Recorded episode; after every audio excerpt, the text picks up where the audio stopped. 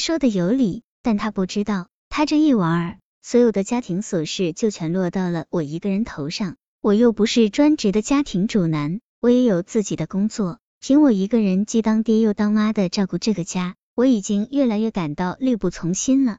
有一次单位开会，我一整天都不在家，开完会到家已经是晚上八点多钟了。那天老婆休息，我本以为她会在家照顾孩子，可到了家后却不见她在，只有儿子一个人坐在饭桌前吃着一碗泡米饭，桌上什么菜也没有。我问儿子。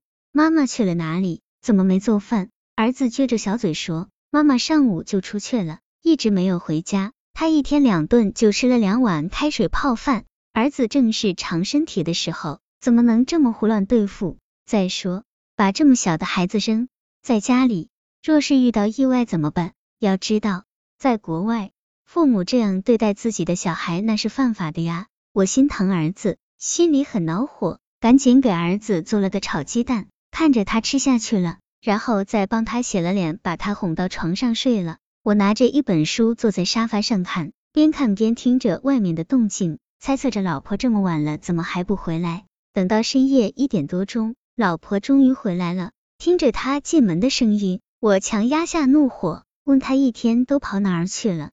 老婆满不在乎的说，没跑哪儿，还在地球上。我的火气再也压不住了，生气的对她说。废话，不在地球上，你还能跑到火星上去？你看看你，还像个母亲吗？连儿子都不管，这么晚了才回来，你整天究竟在忙些什么？老婆瞪着眼，气呼呼的说：“忙什么？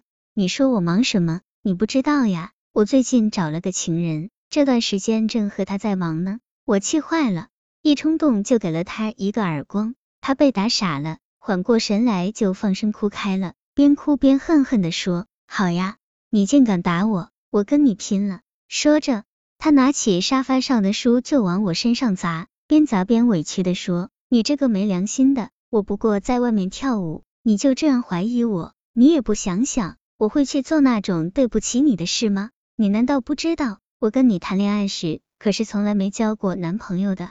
我把一切都给你了，你还不满足？你也不想想，我这样的人会去找情人吗？”你是猪脑子呀！我说自己有情人，你就真信了？有情人我会告诉你吗？你长本事了，竟然敢打老婆！你说你还算个男人吗？冷静下来后，我才意识到自己犯下了大错。不管发生了什么事，一个男人也不能打老婆呀！打老婆的男人，就像老婆骂我的那样，还算个男人吗？可是已经晚了，老婆已经被我打了，错误已经造成了，怎么办？我后悔极了，在接下来的几天里，我一再向老婆表示歉意，请她原谅我，但她没有原谅我，而且开始与我分床而睡。她睡主卧室，我则在儿子的小房间里搭了张床。她说她的心已经死了，我无论做什么，她都不会再原谅我了。他发誓一辈子都不会原谅我这个有暴力形象的男人。我知道事情闹大了，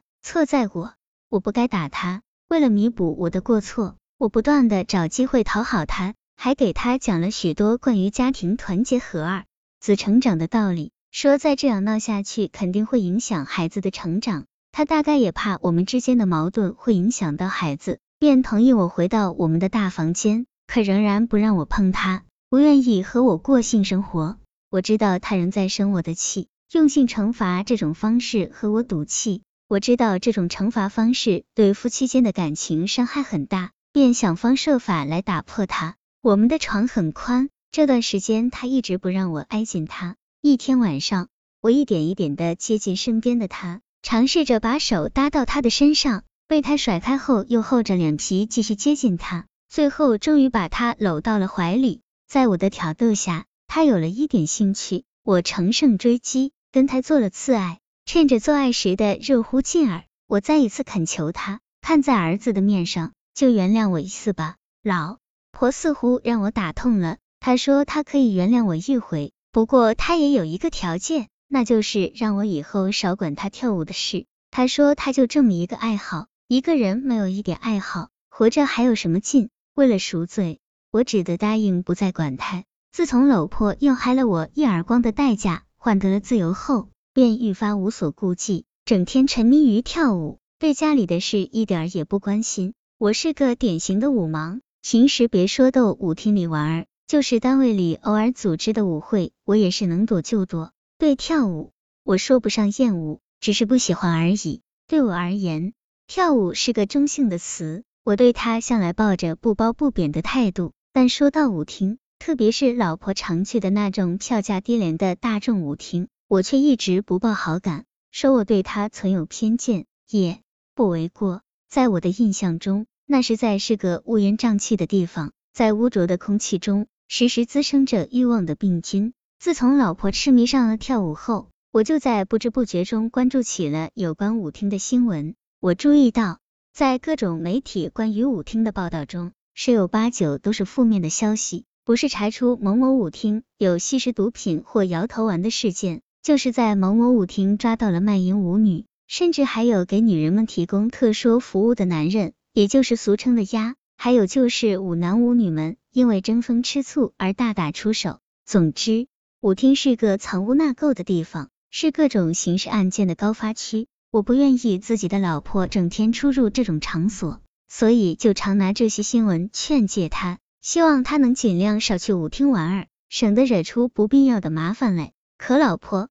根本不听我的话，每次还没等我把话说完，他就会振振有词的反驳我说：“你举的这些例子究竟能说明什么问题？全国每年有十几万人死于交通事故，我也没见有谁会因此待在家里不敢出门了。跳舞既锻炼了身体，又能让人活得充实，有什么不好？你看你整天没事情瞎想，你老婆我是这样的人吗？我能惹出什么事来？什么鸡呀呀的？”报纸上的事你还能当真？那不过是无聊的记者瞎编的。你不会以为你的老婆也做了鸡吧？你这种男人心里真阴暗。我是个心里阴暗的人吗？我不知道，我只知道自从老婆痴迷上跳舞后，他就对我们的夫妻性生活不再像以前那么热衷了。以前我们的性生活是相当有规律的，虽然不能说每天都有。但每周两次的频率还是基本能得到保证的。我们性生活的次数与别的夫妻比起来，或许不能算多，但我们的性生活质量还是相当高的，几乎每次双方都能达到性高潮。可现在不行了，现在他每天晚上吃完晚饭，连碗也不刷，就扔下孩子，打扮的花枝招展的出了门，一直要在舞厅里玩儿到很晚才回家。回家后，他匆匆的洗个澡。然后就钻到被窝里，不要几分钟就睡着了，根本不给我机会。有时我实在忍不住这样长期的被他冷落，就摇醒他，想和他温存一番。可每次都是在他的埋怨和牢骚中匆匆行事，弄得我很没趣。性生活是夫妻两人的事，可他根本就不愿意配合。从我爬到他的身上，再到喝温吞水似的从他的身上下来，他一直是一副不情愿的样子。甚至连眼睛都不想睁开，就在那儿闭着眼睛抱怨我影响了他的休息，骂我是个没出息的男人，脑子里不想别的，每天净想着干这种事了。这样的夫妻生活还有什么乐趣可言？他的冷漠伤害了我的自尊，我不喜欢这样的夫妻生活。但我是个有正常欲望的男人呀，面对性冷淡的妻子，我也只能靠强奸来满足自己那点可怜的欲望了。有时。看着自己在那儿一个人起劲的忙活着，而他却像死尸似的躺在那儿，我甚至会产生监视的感觉。这种感觉真是糟糕透顶，会在一秒钟内将我击垮。这时，我会觉得自己真是很无聊。夫妻之间走到这一步，已经没多大意思了。但我是个没出息的男人，尽管老婆不愿意配合我，可还是控制不住自己。终于，在我的频频骚扰下，老婆开始反抗了，